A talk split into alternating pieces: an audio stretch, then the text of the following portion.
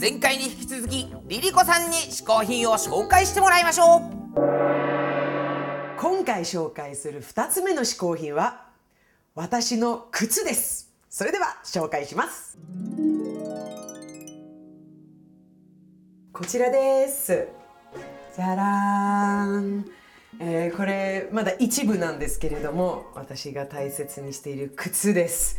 えー昔実はすごい貧乏で、え5年ぐらい車の中であの暮らしてたんですけれどもこう家に住むようになって からもう靴とかなんか靴フェチになっちゃってもう特にこうキラキラしてるもの。もうちょっとなんか眩しすぎる派手すぎるよってもしかしたら思うかもしれないんですけど別にいっぺんに全部履くわけじゃないんで あのこう一個ずつこう履くわけで、えーなんかこういうね金とかさやっぱパーティーもねあのすごい行くんですけどこういうのって意外とデニムと T シャツにもあったりとかするんですよね。でえっ、と一番まあ日本でも結構いろいろ買うんですがやっぱりロサンゼルスに行くと、えーこう街を歩いてるとショーウィンドから「買って買って!」って聞こえるんですね。であってこう見るともうこういうねもうこう世界一可愛い靴があるわけですよこれどうですかこれもう Sex and the City ですよもう。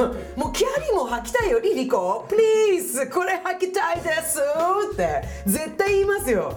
めちゃくちゃ可愛いじゃないですか。しかも8000円でございます。だから全然私あのお金かかってないんです。実はあのスタイリストさんをつけてないんですね。全部自分で洋服を選んで、えー全部アクセサリーもメイクもあの髪もやるんですけれども服とかあの1万2000円以上は買わないようにしてます。やっぱりみんなに可愛いと思ったら同じものが買えるようにあのしたいあのしてほしいなと思ってて。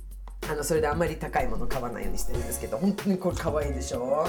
靴はおしゃれだと思うんですけれどもあとはもう本当にあのこう気持ちよくあの履き心地のいい靴があればいいやって思う人もいるかもしれないんですけれども私にとって靴はその日の船なんですね、えー今日はこの船たちはあの私をどこに連れてってくれるのかなっていう気持ちで朝選んでで履いてで旅に出てでまたこう帰ってくるという、えーそういうあの大切な靴です私にとっては。なあもう見てこれ。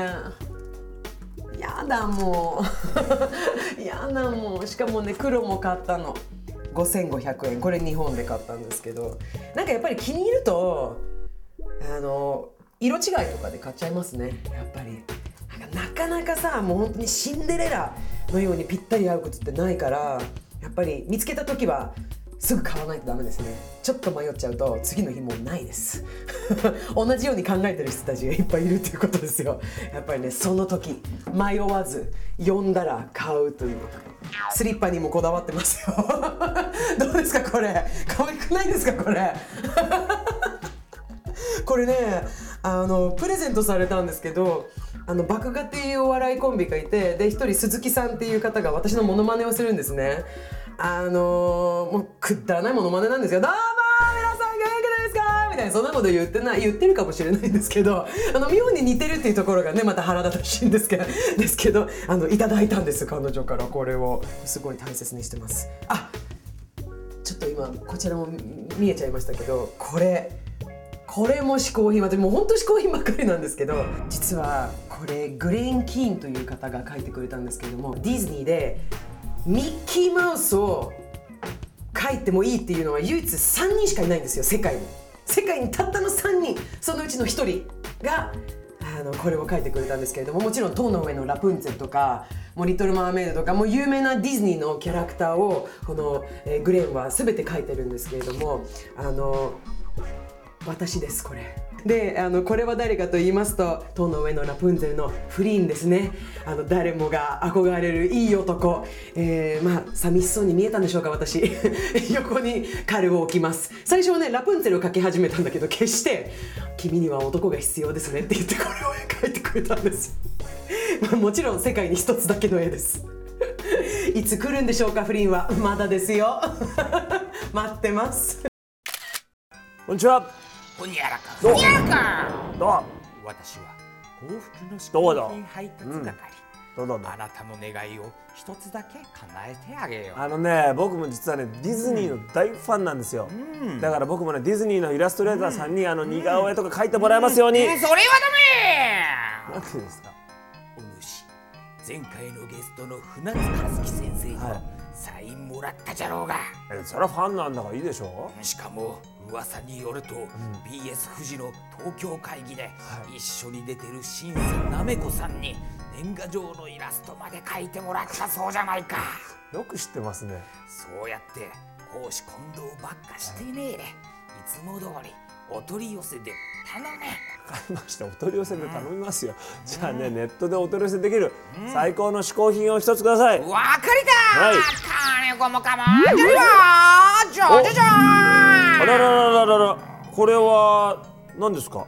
それはじゃなは金星圏の大吟醸カステラじゃ。い大吟醸カステラ、へえ。あの美食の王様と呼ばれるクルスケイさんおを持って僕の中でカステラといったらこれ以外は考えられないねと言わしめたという一品じゃ。なんか嫌な言い方しますね、そうか？うん。僕の中でカステラといったらこれ以外は考えられないね。と言わしめたそうじゃ。いやあんた絶対クルスケイ君知らないでしょ。知っておるそんぞな喋り方なんですか、とにかくうん。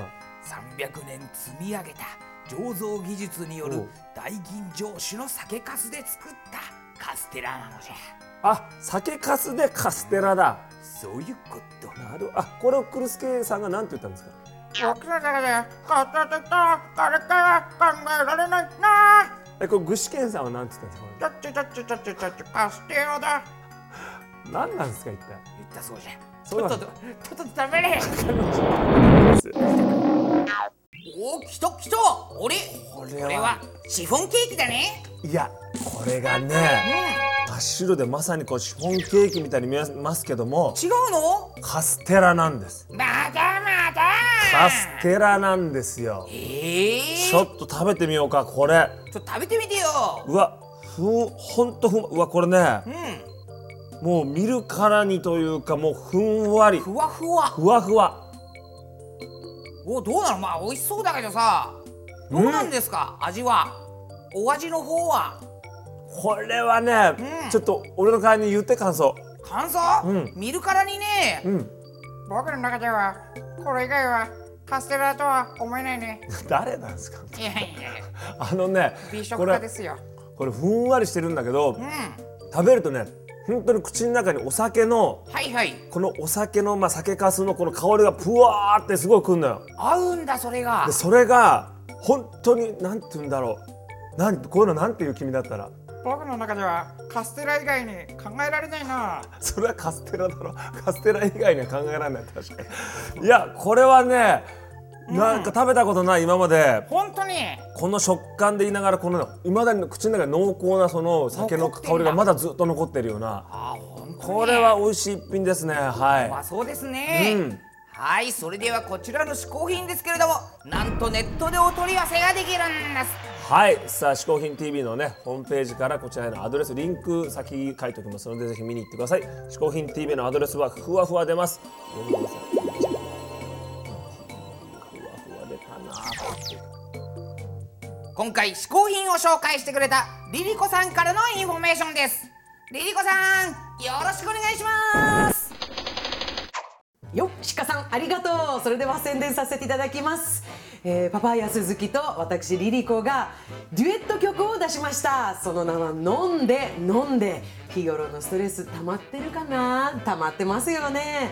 もうなんかねちょっとイライラする上司いたりするでしょ？できない部下いるでしょ？そういう時はねちょっと愚痴ってからこの歌を大声で肩組んでみんなでこういう風に歌ってください。飲んで飲んで。よろしくお願いします。鹿さんも聞いてね。ここでアンカーマンからのインフォメーションです。ホフディラン3年ぶりのニューアルバム「ツープラトン」が好評発売中となっております。皆さんレコードショップに急げぜ毎回ゲストを日本古来の嗜好品こけしにしてしまおうというこけしマシーンのコーナー。今回はゲストのリリコさんリリコさんね。スウェーデン出身のリリコさんをこけしにしちゃおうっていう。さあこけしマシンスタート。さあ出るか出るか出るか。リリこけしリリこけし。わこれはこれは感じ出てるよかなり。これはリリコさんっぽいね。というわけでリリこけしゲットだ。